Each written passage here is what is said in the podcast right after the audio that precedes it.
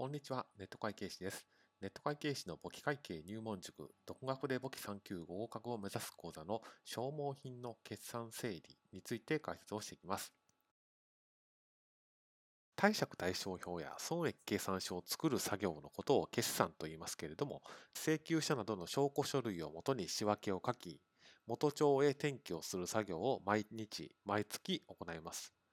そして決算作業はその1年間毎日毎月行う処理が終わってから作業をするということです。毎日毎月終わった処理に修正を加える作業のことを決算整理と言います。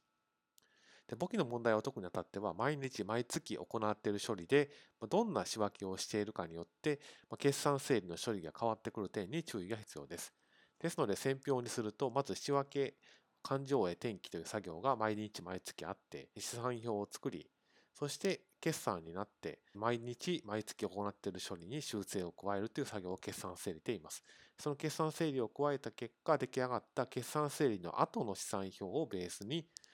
決算書を作るとこういう流れになっていきます。消耗品の決算整理では毎日毎月行っている処理の内容に応じて2つの仕分けがあります。いずれも決算が終わったら消耗品、これ資産です。消耗品費、これは費用です。まあ、いくらになっていればいいのかを考えます。まずパターンの1つ目です。まあ、毎日毎月の処理のことを日常の処理と言いますけれども、日常の処理で全額消耗品費として処理をしている場合のパターンです。ですから、日常の処理は1500消耗品を買ったら、一旦全部消耗品費という勘定科目にしています。けれども消耗品費は本来決算が終わったら1000になるべきで